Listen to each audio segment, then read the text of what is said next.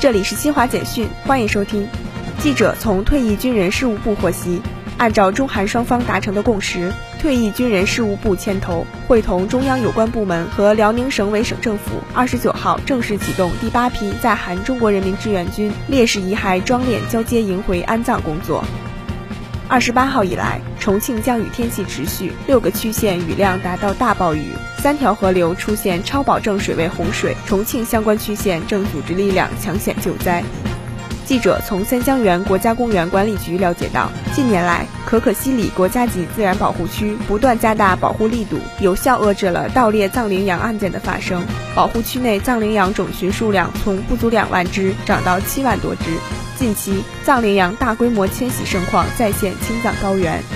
以上，新华社记者为您报道。